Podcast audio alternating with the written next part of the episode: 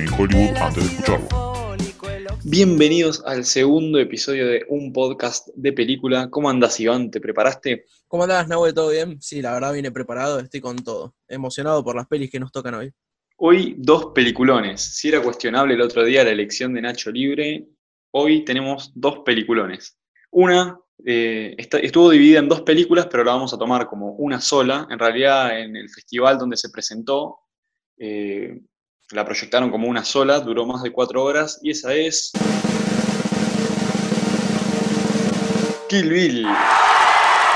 Y la segunda película, un poco controversial. Seguramente las opiniones estén más divididas que con la anterior, y es. Once Upon a Time in Hollywood. Y bueno, sí, obviamente van a ser. Eh, bueno, la primera obviamente va, va a darnos bastante qué hablar en cuanto a, a lo buena que fue. La segunda, bueno, van a estar las opiniones algo divididas, pero vamos a ir viéndolo conforme vaya avanzando el podcast. Arranquemos con el director, Quentin Tarantino. Por mi parte, veo un gran director que hizo muy buenas películas, pero también creo que tiene un poco de inflador. No sé si, si lo notás. Y mira, por lo que yo veo generalmente en el público que tiene Tarantino, eh, se divide generalmente en dos tipos de personas. La primera es que la, que lo ve claramente el director y siente un gran aprecio, porque bueno, hay que admitirlo, es un muy buen director.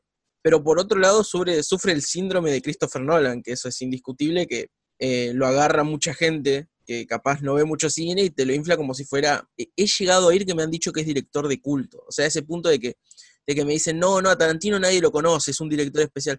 Todo el mundo conoce hoy en día a Tarantino, todo el mundo hoy en día conoce a Christopher Nolan. Sí, tenés razón en eso justamente. A ver, Tarantino no es el mismo claramente de sus inicios. Hoy, mirá la producción, el presupuesto que tiene Once Upon a Time, no lo vas a comparar con el de Dead Proof, hasta, hasta Pulp, Pulp Fiction. Y esto que decís de Nolan viene al pelo, porque para mí Nolan es la mentira del cine. No digo que sea un mal director, es un, es un gran director, pero él te pone una escena de una nena, ¿no? Una escena random de una nena. Y después, al final de la película, te muestra que esa nena estaba unida con esto, con aquello, y vos dices, ah, mirá la escena que, que vi está unida porque... Y no, en realidad lo único que hizo fue mostrarte un pedacito del final antes. Y esa sorpresa que vos te das en cada película de Nolan es, es, una mentira, eso solo te mostró segundos del final antes, no, no tiene nada de wow. Guarda, tiene películas que son buenísimas, por ejemplo, Memento, tuve que ver un video en YouTube para entenderla, me sentí un estúpido después, pero...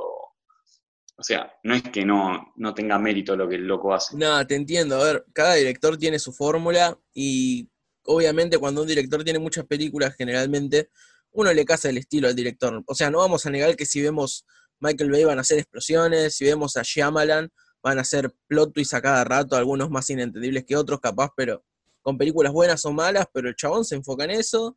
Eh, Nolan se enfoca justamente en contarte una historia de una forma medio rara, desacomodada, pero es una historia simple al fin y al cabo. Y bueno, Tarantino, ¿qué podemos decir de Tarantino? No? Tarantino es acción, generalmente, bueno, hoy justamente vamos a debatir en, en eso. Acción, una trama interesante. Violencia. Violencia, claro. En cuanto a la violencia, Tarantino igual es, es muy loco porque eh, manipula al espectador eh, de una forma medio peculiar. Porque en un momento, eh, bueno, voy a dar ejemplos de cosas que no pasaron, pero ejemplos al fin. No sé, un, flaco le clava un tenedor en el ojo al otro y vos decís, wow, tipo te impresionás, lo ves, te, es, te parece sádico. Y en otra escena te mueve la cámara para el costado y te perdés un desmembramiento. Y, entonces, no, andás a ver qué pasa por la cabeza del, del, tipo, en algo te muestro, algo no, es eh, jugar con las escenas. Y sí, el chabón, a ver, tiene, tiene su cancha, el, el, tipo, bueno, desde sus orígenes ya podemos hablar del director de que era, si no me equivoco, dueño o atendía un videoclub, creo que lo atendía, y el tipo es fanático del cine a full, tiene un montón de cultura arriba, y bueno, se lo nota en las películas cómo, cómo el tipo maneja todo ese tipo de, elementos, ¿no? A la hora de, llevar una película a cabo. Y bueno, con, con, todos los recaudos que hace falta para, para dar un buen show de violencia, pero a la vez jugar con el espectador un poco. Tiene mucho de Spike Lee. Algo que destaco de Tarantino es que a veces las películas quieren ser prolijas, no quieren mostrar muchas letras en pantalla. Algo que le chupa un huevo, te divide una pantalla en dos, te pone dos planos en una te pone letras, literal, te, explica quiénes son las personas que ves en pantalla poniendo sus nombres, como que le, chupa un huevo, es, pero sin dejar de ser prolijo. Claro. Hay muchos directores que tienen un montón de películas encima y Tarantino con solo ocho arma revuelo con cada, cada proyecto, cada bomba de humo, porque por ejemplo Kill Bill 3 es en internet furor de, uy, la van a hacer, qué onda esto, qué onda lo otro. Y imagínate una película. El impacto que tuvo Once Upon a Time in Hollywood fue enorme. Tarantino hacía su novena película.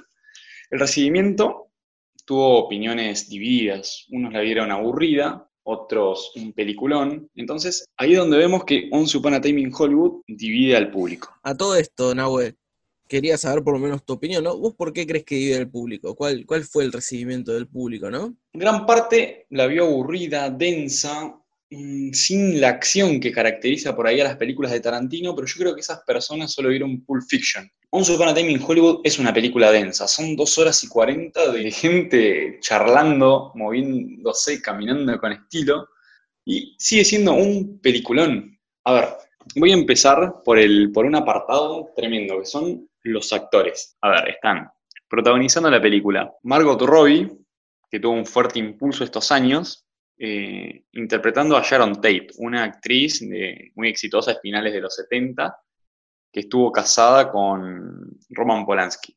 El mismo Roman Polanski aparece en la película, bueno, obviamente un actor, interpretándolo. Por otra parte, tenemos a los protagonistas de la película, que son Brad Pitt y Leonardo DiCaprio. Leonardo DiCaprio interpreta a Rick Dalton, un actor de películas de vaqueros que siente que está como en el final de su carrera. Y tenemos a Brad Pitt que interpreta su doble de riesgo. Su doble de riesgo eh, tuvo un par de problemas con la ley, asesinó a su esposa, es un, tipo, si no me jodes, no te jodo. Y el ámbito en el que transcurre todo es Hollywood. Bueno, tenemos al Pacino, que es un actorazo, y aparece un poquito, tiene un par de escenas nada más, pero es el motor de, las decisiones que toma el personaje de Leonardo DiCaprio.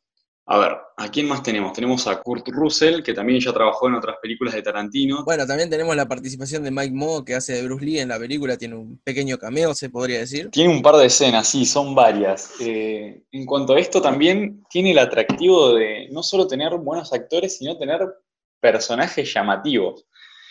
Bruce Lee, Roman Polanski, Sharon Tate, estamos hablando de personajes eh, que fueron personas, ¿no? Que existieron. no sonó muy inteligente la, frase, pero. Personajes en la vida real. Y bueno, sí, obvio, cada, cada uno le dio, interpretó a, alguien que existió en la vida real y si no, bueno, a personajes basados en la vida real, ¿no? Como dice Tarantino, no sé si sabrás vos a quién eh, personifica a Rick Dalton. Justamente, Rick Dalton eh, no existió en la vida real, pero viene a ser un actor, o sea, se basaron en un actor llamado T. Harding para, para su personaje. Bueno, T. Harding trabajó con Sergio Corbucci. Sergio Corbucci también aparece en la película. Por si no lo conocen, es el director de, de Django. Película. Bueno, Tarantino hizo su versión de Django, o sea que tiene un gran respeto por Corbucci. Y en esta película lo metió. Corbucci es quien se lleva a, Rick Dalton a Italia. Bueno, como les dije, Corbucci existió, dirigió una parroa de películas de spaghetti western. Y aunque tener algún que otro palito al, spaghetti western, eh, Tarantino lo respeta un montón. Bueno, dentro de la película tenemos un montón de películas ficticias protagonizadas por Rick Dalton. Claro. Eh, Operación Dynamite. Bueno, la cosa es que aparecen un montón de pósters que estuve buscando en internet y están muy buenos porque son pósters de la época con películas ficticias con Leonardo DiCaprio protagonizando el póster, no sé si estelarizándolo. Eh, me parece algo muy bueno y un lindo objeto si es que te gusta la película. Así que seguramente imprimo un par y, me mando unos, No, sí, olvídate, con el tema de los pósters de Tarantino siempre le va, a meter mucho enfoque a ese detalle. De hecho, hay muchas escenas que están grabadas a la antigua en Once Upon a Time in Hollywood.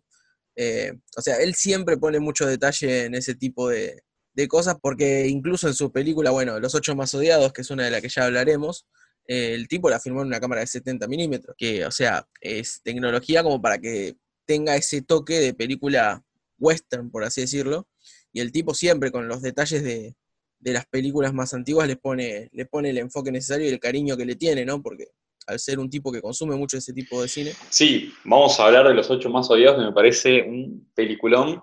En cuanto a las actuaciones de, de Once Upon a Time, ¿qué te parecieron? Bueno, mira, acá es donde creo que yo empiezo un poco lo que es la, la separación, ¿no? Entre lo que vemos los dos, por así decirlo, porque no sé qué te habrán parecido a vos. A mí me cuesta un poco el tema de las actuaciones en esto, porque bueno, siento que si bien es una película, ¿cómo decirlo?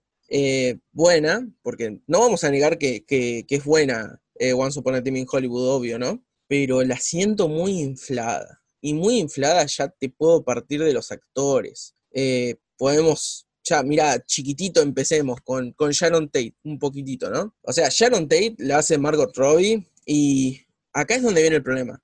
Hace un buen papel, hace siquiera un papel, o sea, solo estamos viendo a Margot Robbie yendo al cine, eh, perdiendo tiempo, por así decirlo, porque ni siquiera hay un desarrollo de personaje, creo que no sumaría ni, ni 20, ni, ni, ni 10 oraciones de diálogo, pero sin embargo la mayoría de los críticos le tiran flores por la actuación a alguien que no actuó, o sea, está piola que sea un personaje reconocido, que tenga un papel chico, joya, pero de ahí a la gente ya tirándole flores por algo que no sé, es como yo tirarle flore- flores a Iron Man por aparecer al final de eh, Hulk 5 segundos, me parece, o a Mark Hamill por, por aparecer los últimos 10 segundos de El despertar de la fuerza, me parece raro. Después, bueno, tenemos al ganador del, del mejor actor de reparto, Brad Pitt, que, o sea, ¿por qué lo ganó? O sea, es muy buen actor, hizo un buen papel, pero loco, tenía mucha mejor gente, tenía a Al Pacino compitiendo por mejor actor de reparto, haciendo lo mismo o mejor diría que Brad Pitt, porque tenían casi un papel medio parecido, e incluso a Joe Pesci, o sea, en el irlandés, que bueno, el irlandés fue bastardeada en los Oscars, ¿no? Pero igual, eh, volvemos a caer en esto. Es complicado, porque mismo, bueno, tenés a gente como Mike Moore que hizo a Bruce Lee, pero también caemos en lo mismo, fue una pobre imitación de Bruce Lee, hasta los mismos familiares se quejaron, y bueno, ahí también hay una mini polémica, ¿no? Porque está el tema de si Bruce Lee era así de arrogante e idiota o no en la vida real. Yo creo mil veces que no, creo que es una burda imitación. No creo que Tarantino lo haya hecho con maldad, Tarantino suele hacer cosas medio caricaturescas a veces, no, no hace todo tan literal o al pie de la letra de, lo que pasa en la vida, sino las películas de él no tendrían mucha gracia. De hecho, ya hasta en Pulp Fiction se pueden ver ese tipo de cosas como los maletines que brillan, las situaciones medio hasta, diría, absurdas a veces, ¿no? Un poco, pero las actuaciones es complicado. Es complicado porque, bueno, poca gente se destaca y la que se destaca, podría decirte que el mejor actor ahí es, es Tarantino, eh, es Leonardo DiCaprio, sin duda. Bueno, justamente por eso pensamos distinto. Yo lo que vi bueno de las actuaciones, eh, lo vi todo por DiCaprio. Eh, me centré en el verdadero protagonista de la película, que es él, y dije, el loco está interpretando a un actor. Primera interpretación. Ese actor tiene que estar interpretando a otro actor. Y hay una parte que destaco mucho, que es cuando se frustra porque no le sale una escena y se va al, al remolque enojado. Se enoja, putea, tiene una rabieta dentro del personaje. Y eso me parece algo muy difícil de lograr. Eh, mira, te digo, la película la vi doblada, ya sé. Es una aberración ver ciertas películas así, pero con, esta no sé, me acostumbré y aún así puedo apreciar la actuación que tiene, aunque, bueno, ya sabemos que si ves una película doblada te perdés el 50% de las, de las actuaciones. Esta la vi, la vi en audio original, tranquilos, pero eh, destaco muchísimo su actuación, o también el de la, el de la niña que aparece un, un ratito, que charla con él. Claro. Creo que esa- esas actuaciones me, no sé, me llenaron. eh, Bueno, no- sí, sí, en eso tenés razón. Yo creo que esas dos actuaciones sí se destacan. Como, como dije antes, Leonardo DiCaprio. Y bueno, no mencioné a la chica, pero es verdad, la, la nena actuó bastante bien, de hecho. Pero lo, creo que lo que vos decís es más, creo que viste escenas en vano, o sea, como que viste escenas que no, no tenían tanta importancia, como por ejemplo eh, Cliff Booth yendo al rancho Spahn, o sea, el personaje de, de Brad Pitt, o también el de Sharon Tate yendo al cine, es verdad, no, no son partes que le, que le sumen. No sé si en vano las escenas, porque obviamente van a un punto y eso ahora lo vamos a discutir en la trama, ¿no? Pero el tema es, ¿qué hay de actuado ahí? Eh, ¿qué, qué tan difícil es Margot Robbie hacer de una mujer que va al cine y ya? O Leonardo DiCaprio entrando despacio al rancho. O sea, yo por mi parte podría apreciarlo en cuanto a la trama, a lo visual, a la escena, pero Leonardo DiCaprio caminando hacia un rancho, hoy en día creo que cualquier adolescente puede hacer una escena de suspenso solo caminando hacia lo desconocido. No, no me pareció tan grande como te lo quieren inflar, menos para un Oscar. O sea, partamos desde ahí, yo, yo lo estoy criticando desde el lado de lo inflado. No es desde el lado de lo normal, está perfecto. Pero cuando me la ponen en un pedestal es cuando choca mi visión, porque es como, ¿qué, qué pasó? ¿Por qué golpes para tanto? Tiene una escena Brad Pitt que me parece genial, que es cuando se fuma el cigarrillo mm, bañado en ácido y vuelve y se enfrenta con el, con el tipo y se empieza a reír, apuntándolo con un arma simulada con sus dedos esa escena me, parece tremenda, es el, logo supernatural, vos lo veías y decías, este chabón está, bajo alguna sustancia. Eh, a mí las actuaciones me encantaron. Lo que creo que te molesta un poco también es que, o lo que creo que está pasando es que era algo, eran algo limitadas las actuaciones por el, por el manejo de los personajes, no de los actores. Claro, eso también puede ser. Por eso también, Once Upon a Time in Hollywood puede ser juzgada como una película tranquila, como no, no tan tarantinesca, pero yo creo que el final le da, le da mucho de lo, que, de lo que es Tarantino. Y calculo que sí, o sea, a ver, es obvio que se nota que al final le metió toda la violencia que estaba faltando en esa película. Yo no soy de creer igual que en la película sea 100% necesaria la violencia, o sea, yo creo que Tarantino puede hacer una muy buena película sin violencia. No creo que este sea el caso, a mí personalmente no me convenció. Eh, de hecho, me cuesta encontrar puntos favorables, por así decirlo, para decir, no, no es increíble. Eh, sí me gustó, pero no, no creo que sea la gran cosa. Pero no creo que se trate por lo lento, sino por los motivos de esa lentitud. ¿A qué va esa lentitud? ¿Qué, ¿A qué conlleva, no? Bueno, si vamos a la trama, a mí me pareció excelente.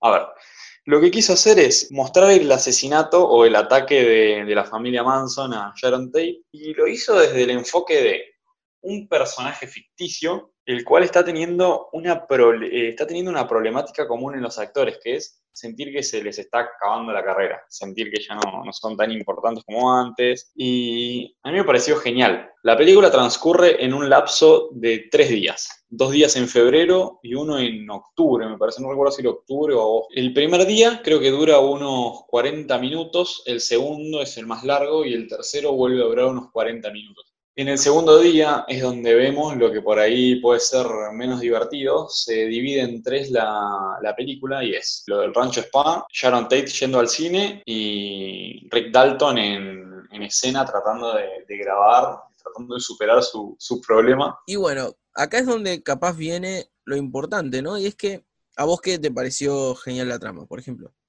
Me gustaría, ¿qué opinas de vos sobre el hecho de que justamente el clímax de la película esté casi poco desarrollado, por así decirlo, siendo súper apresurado, casi sin contexto, o que, por ejemplo, no sé, un ejemplo que te tiro, que es lo que me pasa a mí, eh, no siento que la película desarrolle nada de los Manson, pero nada, ni del punto, ni siquiera, o sea, vemos a Roman Polanski llegar con Sharon Tate, punto, apenas si, si, el espectador sabe, le sirve, si, si, no conoce a los personajes en la vida real, le resbalaría totalmente. Tres escenas de cine, asesinato. Y el rancho spa, bueno, que el rancho spa tiene menos indicios, o sea, digo yo, no está buena la perspectiva de uno sin saber qué espera que te cuente la película en sí, ¿no? Yo creo que la película es una película ficticia, como lo es Rick Dalton. Es la vida de Rick Dalton, en dos días obviamente, es su vida, eh, es el personaje y bueno, a su alrededor eh, hay sucesos que son referenciales y que quedan bonitos y que a la gente le agradaría, como por ejemplo Bruce Lee diciendo que le ganaría a Casos Clay, Mohamed Ali, es algo referencial que queda bonito. Lo mismo que Sharon Tate y Roman Polanski.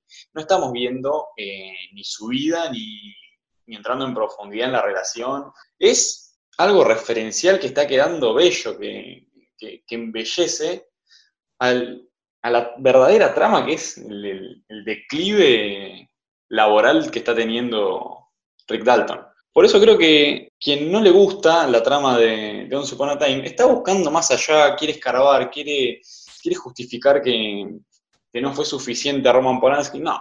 O sea, lo de la familia Manson también fue un, un guiño. A Charles Manson se lo vio segundos.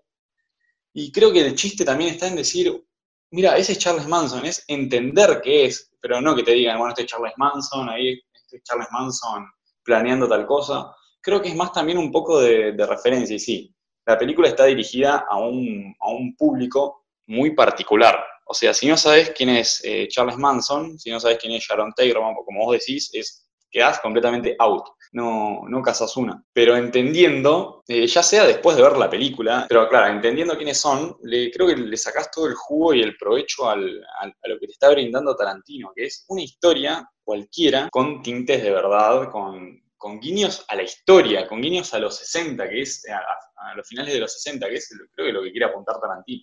Mira, yo en ese caso difiero un poco en el sentido de hay un famoso dicho que lo dice todo el mundo cuando habla de cine, que es, y de hecho en videojuegos también, incluso que es muestra, no cuentes.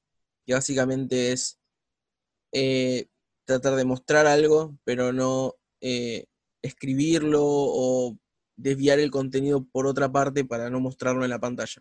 Y si bien considero que está bien, que el punto importante es Rick Dalton, eh, considero que meter algo que no va a cuento sin explicación, por más que, bueno, conozcamos el hecho, me parece muy, eh, ¿cómo decirlo? Muy tirado de las patas, pero depende mucho de cómo se vea, ¿no? En mi caso, la verdad, de figurar tanto los hechos. No, no, no me refiero al hecho de, si sobrevivió o no Sharon Tate, ¿no? Porque obviamente la mataron, pero cuestión de cómo, cómo hicieron a la familia, la, ridiculizaron, cómo básicamente se enfocaron tanto en, en un hecho que no, no lleva nada, ¿no? Porque puede haber sido incluso algo mucho más resumido sin perder el tiempo. A ver, el personaje de Sharon Tate el tiempo que aparece en pantalla no nos dice nada, ni nos muestra nada, y solo sirve. De hecho, es como si la película te tratara de decirle al espectador, mirá, va a pasar lo de Sharon Tate, pero sin explicarte siquiera qué va a pasar, porque si vos ya sabés del hecho de Sharon Tate, no necesitas escenas anticipándote eso, porque ya lo sabés. Y si no lo sabés,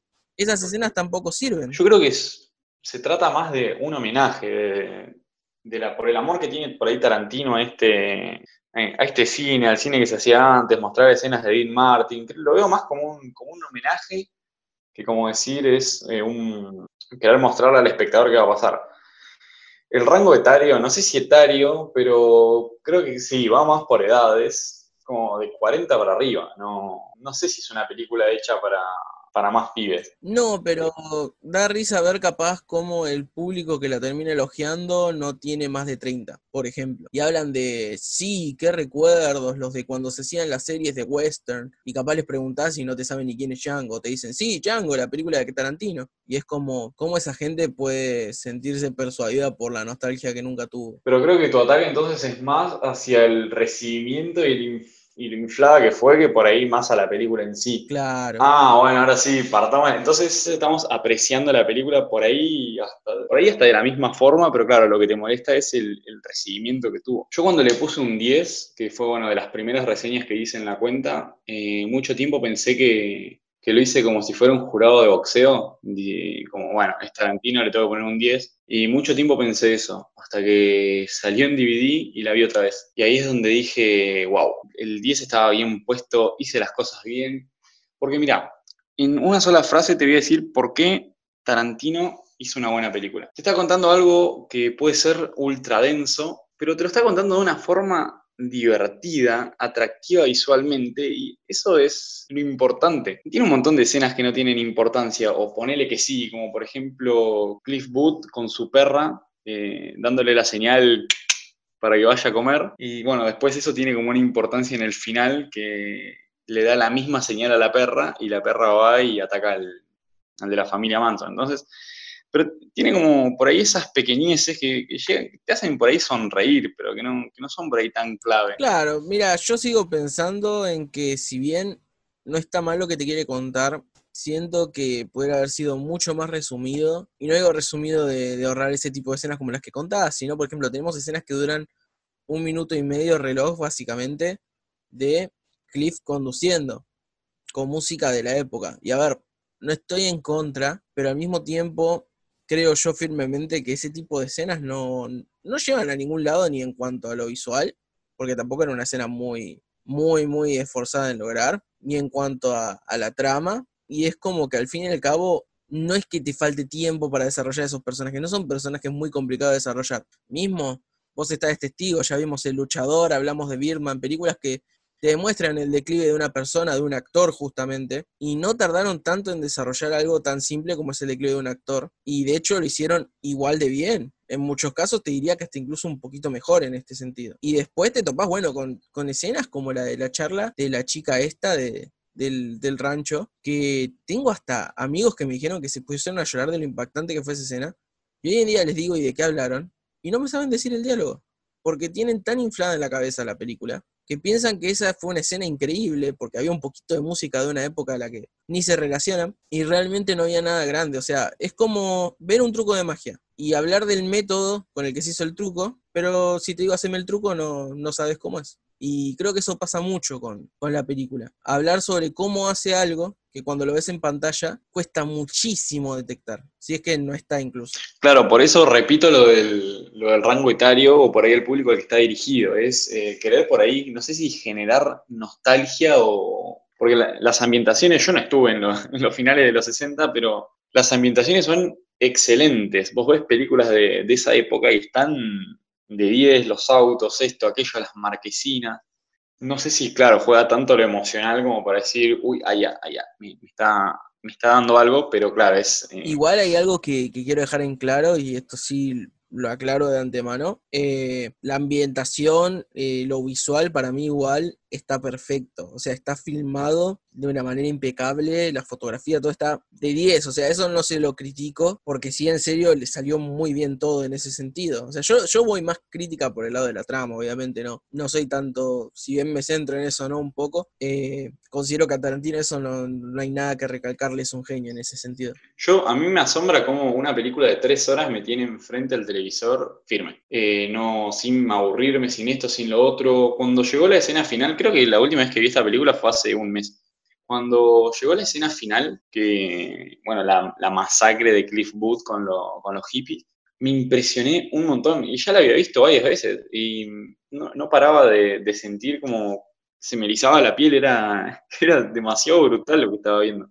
Entonces, que una película, que una película te cause eso, siendo que la viste como seis veces antes, no, no es fácil y es admirable. Es que sí, a ver, la película los últimos 10, 20 minutos, la película es una película excelente. O sea, quitando todos los problemas que tenga atrás, por lo menos para mí, los últimos 10, 20 minutos son los que la salvan. Y no precisamente por la acción igual, pero digamos que es lo más, lo más interesante para mí en ese sentido. Y bueno, un par de partes a la mitad, como las actuaciones de Rick Dalton, de, Leonardo DiCaprio, pero más allá de eso, igual en ese sentido concordamos. Bueno, creo que esta película es muy Tarantino. La voy a definir así. Tiene un. No solo tiene eh, porque no es un western, tiene elementos del western. Creo que esta película es muy el capricho del director, pero no, no lo digo capricho como algo malo, sino como algo que al director le, le, gustó hacer, que es además no solo es rodar una película western, porque ya hizo dos. Hizo Django en el 2012, hizo Los Ocho Más Odiosos en 2015, creo que 2015, no Y ahora lo que hizo es eh, una película sobre el rodaje de películas de western. Bueno, a la hora de, hacer el, el, él dijo que no le iba a pedir permiso a Polanski, y si le molestaba, él la iba a hacer igual, por eso no, no le pidió permiso, y como que Polanski estuvo ahí, como que estaba medio curioso, quería saber qué pasaba, pero no, no se enojó después. Entonces creo que también es porque la visión de Tarantino no es hacer las cosas con maldad, por ahí un poco caricaturizadas, y, esto de reversionar las películas me parece excelente. Lo mismo hace en Bastardo sin Gloria, que no quiero entrar en, en, en un mood facho, pero es lo que al espectador le hubiera gustado que pase, porque eh, ¿quién te gusta que, quién te hubiera gustado que muera? ¿Sharon Tate o los chabones que van a, matarla? Entonces, creo que es por ahí para darle un final feliz, porque es más final feliz Rick Dalton conociendo a Sharon Tate, yendo a tomar algo con los amigos, que si la mataban. Entonces, creo que por ahí Tarantino es un what if de cosas históricas. Claro. Sí, en ese sentido eh, sí, ya el título mismo te lo, te lo dice. Once Upon a Time in Hollywood, había una vez en Hollywood, ya te da la pauta de que... De que es algo medio ficticio, claro. Claro. Bueno, igual al mismo tiempo se puede, eh, puede también llevarte a pensar que se trata al típico típica película Once Upon a Time in, in, the West, ese tipo estilo de películas, pero también puedes intuir de la otra manera y queda bastante bien. Bueno, lo último que vamos a hablar es el póster tiene un póster tremendo que vos lo ves y está, aparece, está hasta Tarantino. eh, aparecen muchos elementos de la película, no deja nada fuera. Es hermoso. No sé si lo viste, que te, si te detuviste a verlo. Nada, sí, el póster es buenísimo, olvídate, en ese sentido tenés toda la película resumida en un póster y bueno, tiene ese toque de, que uno ve el póster a primeras y, y se queda, pero después lo ve cuando sale del cine. Y sin spoilear. Claro, obvio. O sea, cuando sale del cine ve el póster, encaja todas las piezas y ahí, ahí se queda con una mejor vista incluso de, del arte visual, ¿no? Bueno, ahora vamos con la otra película del mismo director de la que íbamos a hablar. Kill Bill. Año 2004. Dividen en dos la película por ser demasiado larga para su presentación en cine. Posteriormente, en los formatos caseros también salió en dos partes. Contame tu experiencia con Kill Bill. Primera vez que la viste, percepción, después de tanto tiempo. Contame qué opinas sobre Kill Bill en aspectos generales. Bueno, a ver, Kill Bill es una película con la que, eh, si bien la vi tarde, o sea, digamos que yo, si bien conocía a Tarantino, hace, ponele, un, año aproximadamente habré visto todas de corrido bien, porque bueno, Kill Bill es un clásico, o sea, todo el mundo vio Kill Bill y es ya de la cultura popular básicamente. Eh, yo la vi eh, y lo que me pasó es que yo tuve una gran época de mi vida en la que vi un montón de películas coreanas, japonesas, chinas, de acción, pelea, eh, sobre todo eso, viste, que los coreanos, los chinos tienen ese toque que es, eh, ¿cómo decirlo? Acción mezclado con pelea mano a mano, con una historia profunda que no deja de ser eh, interesante, ¿no? Y llega Kill Bill y Kill Bill abre, con algo muy genial, que es el logo de Shaw Brothers, que si no me equivoco en inglés sería Shaw Cops, creo. que es esta productora que hace muchas películas de ese estilo. Y ya eso era buena señal, porque Tarantino es un tipo de violencia, es un tipo que te muestra violencia pura, pero con disparos, con tortura capaz. Pero acá es donde se nota que hubo mano también, y no creo que mano solo de la productora, sino que sirvió como inspiración, que Tarantino debe estar recontrametido también en ese mundo, que es darle ese toque de película eh, japonesa o china, de, de, ese estilo, de violencia, mucho más gráfica, más, más fuerte, porque es cagarse a golpes, es, patadas, piñas, espadas, sangre, chorros, quebraduras, es mucho más potente y le sirvió un montón. Tarantino mezclado con ese tipo de cine es un boom. Y cuando la vi, bueno, me dejó perplejo la, la, trama, la historia, que tenga ese toque que no sea tan realista, pero sí bien sanguinario, bien violento, con escenas de peleas re bien logradas, cosas que no te imaginás ya sin ir más lejos, la, la, chinita esta, que ahora no me acuerdo el nombre, uh, me van a tachar de xenófobo seguro, eh, que tiene la, la, bola esta con la cadena, que empieza a romper todo, y, eh, bueno, esa, esa, escena, esa escena es zarpadísima, es, es, un flash, ¿no? No te imaginas ese tipo de escenas en, en películas así, y el, es bueno porque te abre cancha a poder experimentar con un montón de escenas que se te ocurran y al mismo tiempo no sentir, uh, me estaré yendo un poco a la mierda.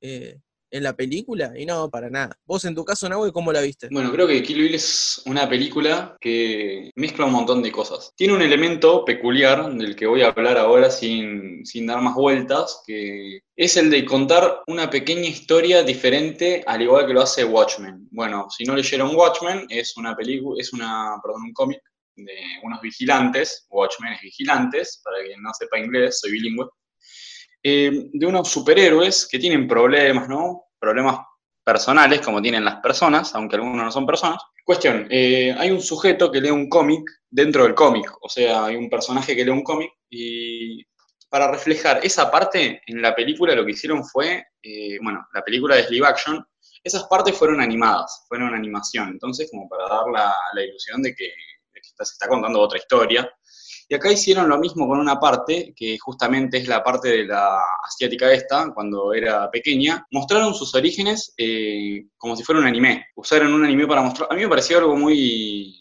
muy lindo y, poco normal, porque no, no es algo que, se suele ver. A veces los directores tratan de hacer algo como, no sé si pulcro, pero o lineal y donde no se permiten, porque está jugar con, con la animación y jugar con la animación. Porque acá se está mezclando el live action mm, con dibujos, y, pero no es lo mismo que un, que un Space Jam donde, donde queda algo bizarro y, burdo. No sé si me explico. Creo que es también cómo usar el elemento. Claro. Y en ambas, en ambas oportunidades lo usaron de una forma que no, touché, hermoso. Claro, sí, te entiendo. Hace recordar un poco, por ejemplo, a Sin City, o sea, agarrar un, cómic, poner un estilo comiquero, ¿no? Y hacerlo adulto. Completamente de acuerdo. Hacerlo bien adulto, bien, bien gráfico y queda genial. Esos toques, la verdad, a la película le dieron puntos para arriba solamente. Y después, si vamos a lo que es el argumento de Kill Bill, una novia que busca venganza. ¿Por qué? Porque la dejaron en coma. Es. eh, a ver, tiene el elemento típico de la, del personaje que busca venganza. Es minoría, pero no minoría en. Bueno, obviamente en, en cantidad es una contra como ocho, pero es minoría en el sentido de que las probabilidades de que gane, de que triunfe, de que cumpla su prometido es escasas contra las de, las de sus rivales. Y esto de, de también tener el... Porque si bien ella comienza siendo la víctima, termina siendo victimario, o sea, le hicieron cosas horrendas. No, eso no lo descartamos, pero termina siendo el, victimario de muchos, porque por ejemplo la, la hija de la, de la morena, no recuerdo el nombre ahora, es, termina siendo víctima de algo que, no, que ella no hizo, la niña. Bueno, ahí es donde Tarantino juega con Beatrix Kido, su objetivo, la, la convierte en, en una heroína vengativa con tintes de antihéroe o viceversa. Creo que la construcción de este personaje está, está interesante. Fíjate que, bueno, está dividida en dos partes. En el volumen 1 no se da el nombre de ella, dando también como una ilusión de, de misterio, donde el nombre de ella está tapado por un pitido, que bueno, después en, lo mismo pasa con, con Bill, que después nos enteramos qué actor lo, lo interpreta, es, es jugar un poco con algo que por ahí no es tan sorprendente, pero es, es bonito, queda, queda bien. También este, este pitido que mete en el medio de la película es lo mismo que te decía de, de las letras, la, las explicaciones que da, los planos, que queda algo hermoso a la vista, pero que por ahí para otro director, en otra película quedaría algo un poco incorrecto o no tan estético. Pero acá no siento que esté quedando mal. Bueno, mira, lo que suele pasar, creo yo, a ver, eh, hay una realidad y es que, por lo menos para esa época, e incluso ahora también lo estamos viendo, de hecho, hoy diría que más que nunca,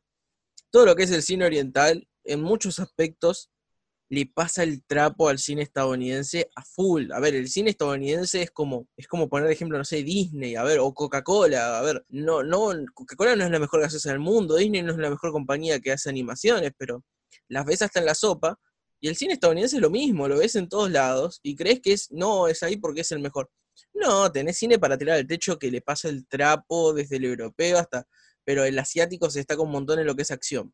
El asiático maneja muy bien lo que son las películas de acción y creo que Tarantino lo que mejor, Y el terror. claro, y terror también, lo que mejor pudo hacer Tarantino fue agarrar y tomar eso y decir, bueno, mira, ¿sabes qué? Está bien, nosotros hacemos pelis de acción, capaz no sean tan buenas como la- las, las asiáticas, ¿no? Pero vamos a probar a hacer el estilo de los asiáticos. Y Tarantino fue el indicado para decir, lo manejo yo a ese estilo. O sea, demostró tener justamente, eh, ¿cómo decirlo? El proyecto, eh, manejarlo correctamente y darnos justamente lo, lo interesante, ¿no? De una película de acción, pero que rompe con la típica fórmula de acción estadounidense que es, no, mirá, son dos chabones, dos policías, vamos, uh, se cagan a tiros, explosión, uh, mirá, explota el auto. No, no, no, no es necesario eso para contar una buena película de acción. O sea, necesitas un personaje, una motivación sencilla, una historia simple, y de ahí que se agarre a trompadas con el primero que se cruce y sea lo más violento y gráfico posible. Y así funcionan las pelis asiáticas. O sea, vos ves películas geniales como Yapolan y te pensás que la historia es muy rebuscada por ser asiáticos. No, no. Ex policías te secuestran a alguien, va, lo caga trompadas, sangre, espadas, yacuzas, fin. Y esto es básicamente lo mismo.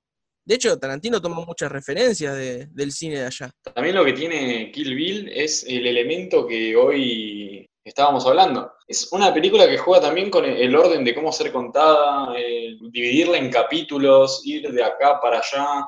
Es también interesante de- desde ese punto. No no es convencional. O sea, no es la gran cosa desordenar una película, pero tampoco es algo tan normal, tan convencional. Entonces, eh, creo que también gana por el lado de la originalidad. Claro. Y lo que decís vos de traer algo, es como una película que vende el formato a otro país. Argentina le vende los simuladores a México. En México no conocían los simuladores, se vuelven locos, les encanta el esto, el aquello. Y sí, olvidate. ¿Pero por qué? Porque no lo conocían, pero era algo que ya existía y creo que va también por ese lado. No sé si estoy. No, no, no, sí, tenés razón, totalmente. A ver, es que no, no es la misma acción que está acostumbrada Estados Unidos y es que pasa con todo, son, son diferentes formas de contar una historia y, Lo que tiene Estados Unidos es que se, encasilla en una forma de contar la historia y no se mueve de ahí. Y tiene que esperar a que venga alguien de afuera, le sacuda, le sacuda los muebles, le sacuda la casa y diga, no, che, mirá, mirá que somos grosos también, ¿eh? Y ahí recién se adaptan a otra cosa. Pasó con el cine de acción, ahora está pasando con el cine de, de o sea, con, con, el cine en general, ahora entero, con los Oscars y paras, y te está pasando eso. Ahora vino Corea y le pasó el trapo en su propia casa a Estados Unidos y ahora vas a ver que de acá a unos años, si no fuera por la pandemia incluso, van a cambiar la forma de contar cine. Y es que si no, no se adaptan, se van a morir. No, no pueden monopolizar algo que hoy en día, una cosa era la época de Kill Bill, que incluso antes de eso era más jodido capaz estar abierto a muchas opciones de cine. Pero hoy estamos hasta las bolas de, de, cine para elegir. Hoy haces dos clics y tenés una película noruega. Claro, pasa que esa es la magia del streaming. Un director decía que a veces los servicios de streaming como que unen o pueden llegar a impulsar películas, porque por ahí está una película argentina, que ahí no, te dice con cuánto se hizo, al lado de una joya con todas las luces. Entonces vos por ahí podés ver cualquiera de las dos, y es el alcance que tiene el servicio de streaming y, cómo puede impactar, porque ahí es donde creo que también el, el streaming le está pateando un poco el tablero al cine hollywoodense pero esa ya es otra charla. No, pero es que sí, aparte con, todo lo del streaming, eh, vos me dirás si estoy en lo equivocado o no. Eh, ¿Cómo se llama este director famoso ahora últimamente? Taika Waititi puede ser, si no me equivoco. Sí, sí, sí. Ese director salió de una película re indie que es Lo que hacemos en las sombras, que si no la vieron también se las recomiendo un montón, una comedia hecha estilo documental de, vampiros en Nueva Zelanda. Y vos decís, ¿y, qué onda, viste? Y el chaval hizo con dos mangos se hizo re famosa por todos lados, porque bueno, la gente la empezó a ver porque se empieza a abrir a otras películas, la gente ya, ya está cansada de solo los blockbusters, lo, típico, ¿viste? Y una película en Nueva Zelanda la rompió, el chabón vos lo ves ahora y dirigió, en mi opinión, por lo menos la mejor de las tres de Thor, porque la verdad las otras dos estaban dando casi por muerto el personaje.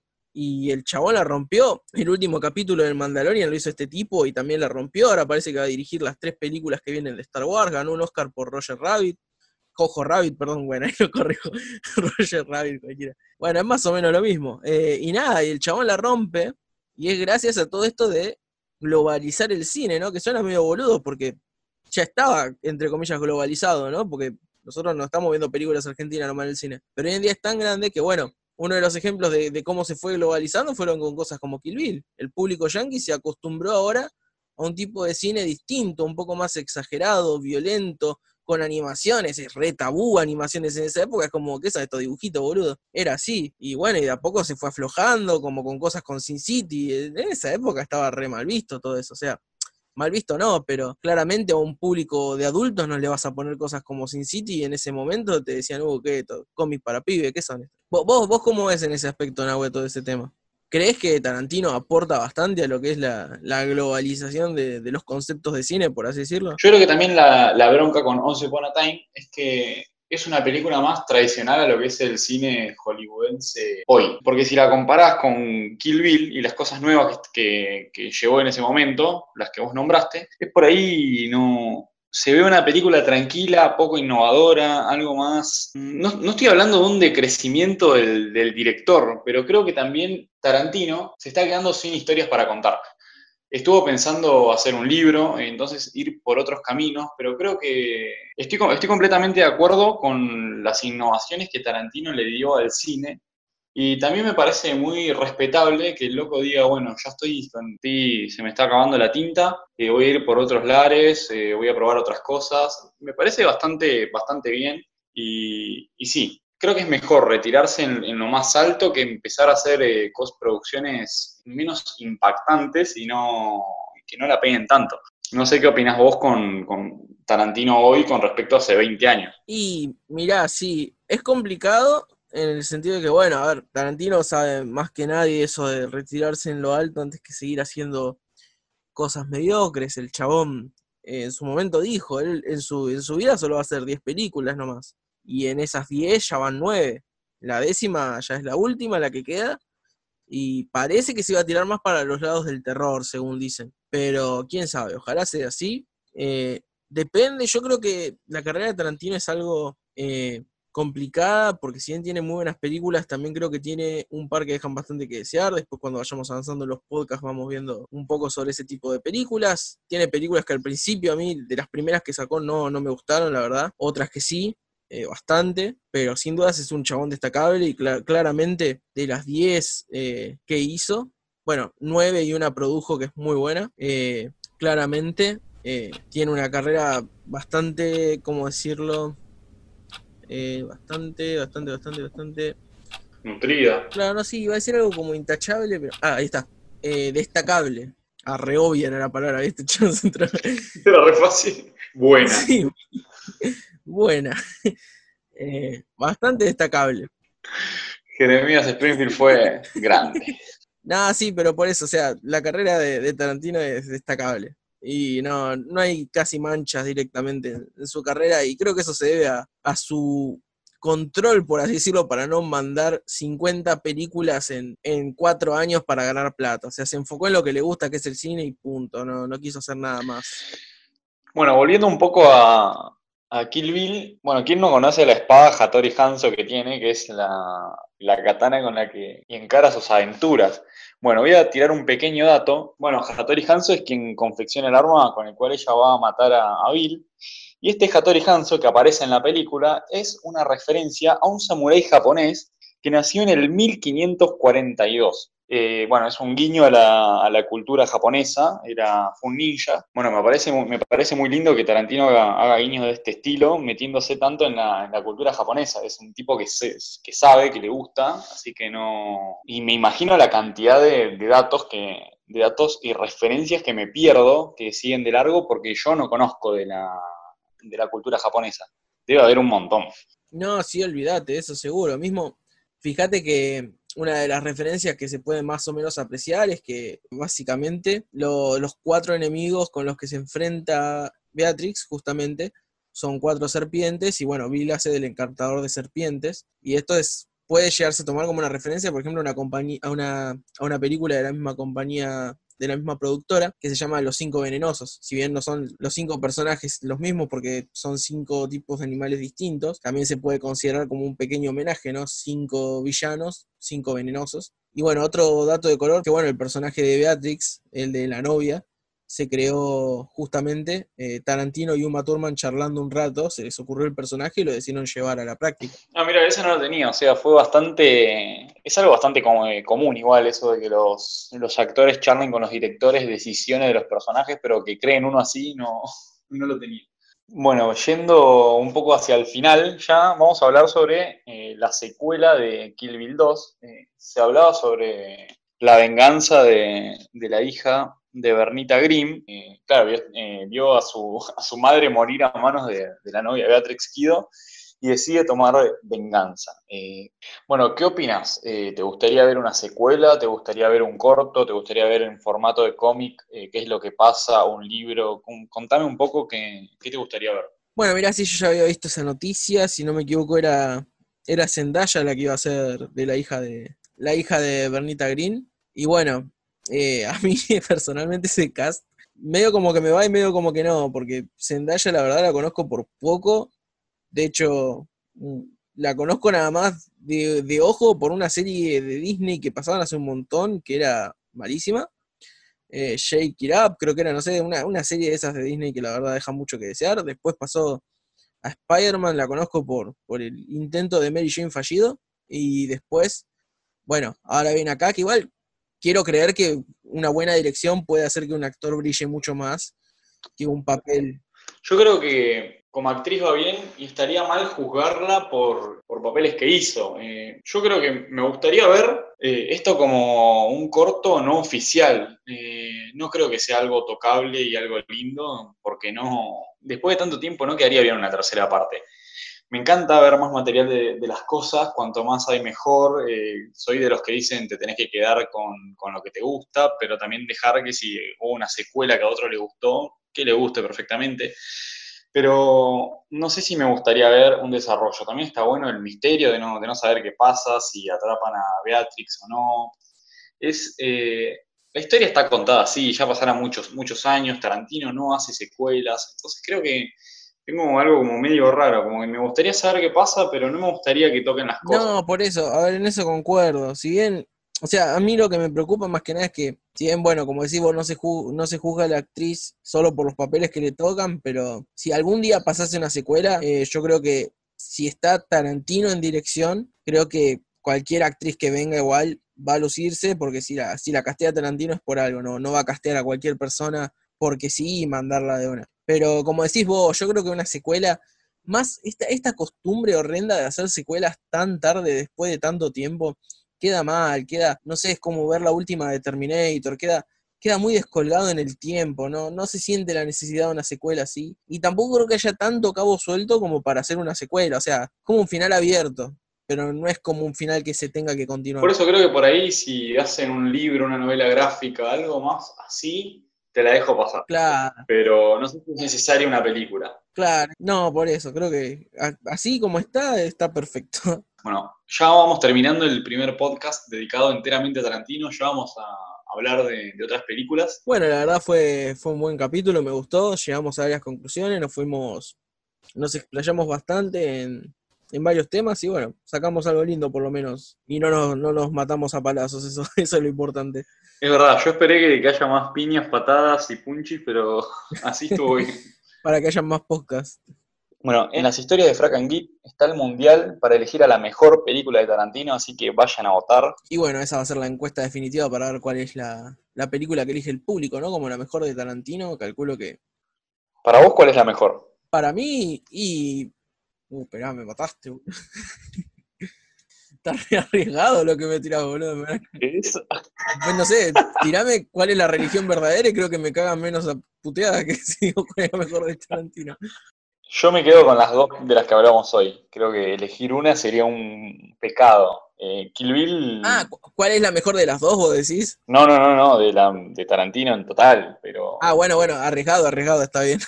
Mirá, para mí, si yo tuviera que poner mis manos al fuego y te tirara una hora, capaz me arrepiento, ¿no? Pero me voy por la segura, Pulp Fiction. O sea, queda re poser, ya sé, pero igual, bueno, elección. me gustó más Django, capaz me gustó más Django, ¿sí? O, o Los Ocho Más Odiados también me pareció mucho mejor que Django incluso. Eh, Bastardo sin Gloria es un clásico, eh, genial, pero bueno, la segura que sabes que funciona, eh, a ver, es como, es como los guisos de la abuela, ¿viste? No, yo me quedo con las dos que hablamos hoy. Once Upon a Time y Kill Bill son lejos mis favoritas. Bueno, sí, es, está bastante copado igual. Sobre gustos, No hay nada escrito, o no sé cómo le he dicho. Bueno, ahora sí, para ir cerrando, el próximo podcast, el episodio 3 va a ser sobre Star Wars. Así que espero que les guste Star Wars. eh, y si no les gusta, vamos a hablar de Star Wars igual. Bueno, creo que este podcast, no, no quiero prolongar lo de, la, lo de las opiniones divididas, pero este, en este tal vez sí tengamos más opiniones divididas. Así que Jodeme que, creo dime que no te gusta Star Wars. Star Wars me encanta, pero creo que tiene muchos puntos criticables. Así que Uh, bueno, igual no, igual no, no, no soy un, un fanboy de Star Wars tampoco, así que va- vamos a ver qué sale en eso. Bueno, Iván, muchas gracias por otro episodio de un podcast de película. No, gracias a vos, Nahuel. Olvídate, es, es un placer. Y bueno, ya saben, para seguir a Nahuel pueden seguirlo en Frack and Geek en Instagram. Y para seguir a Iván pueden seguirlo en, pueden suscribirse a El Fisgón Morbosón en YouTube y también pueden seguirlo como El Crítico Fisgón en Instagram. Y bueno, muchas gracias por vernos. Hasta la próxima. Uh, estuvo bueno, ¿eh? quedó lindo. Sí, la apuesta que sí, quedó copada. ¿Vos sabías que yo de chico pensaba que Kikas era la parodia de Kill Bill? No, joder, qué boludo.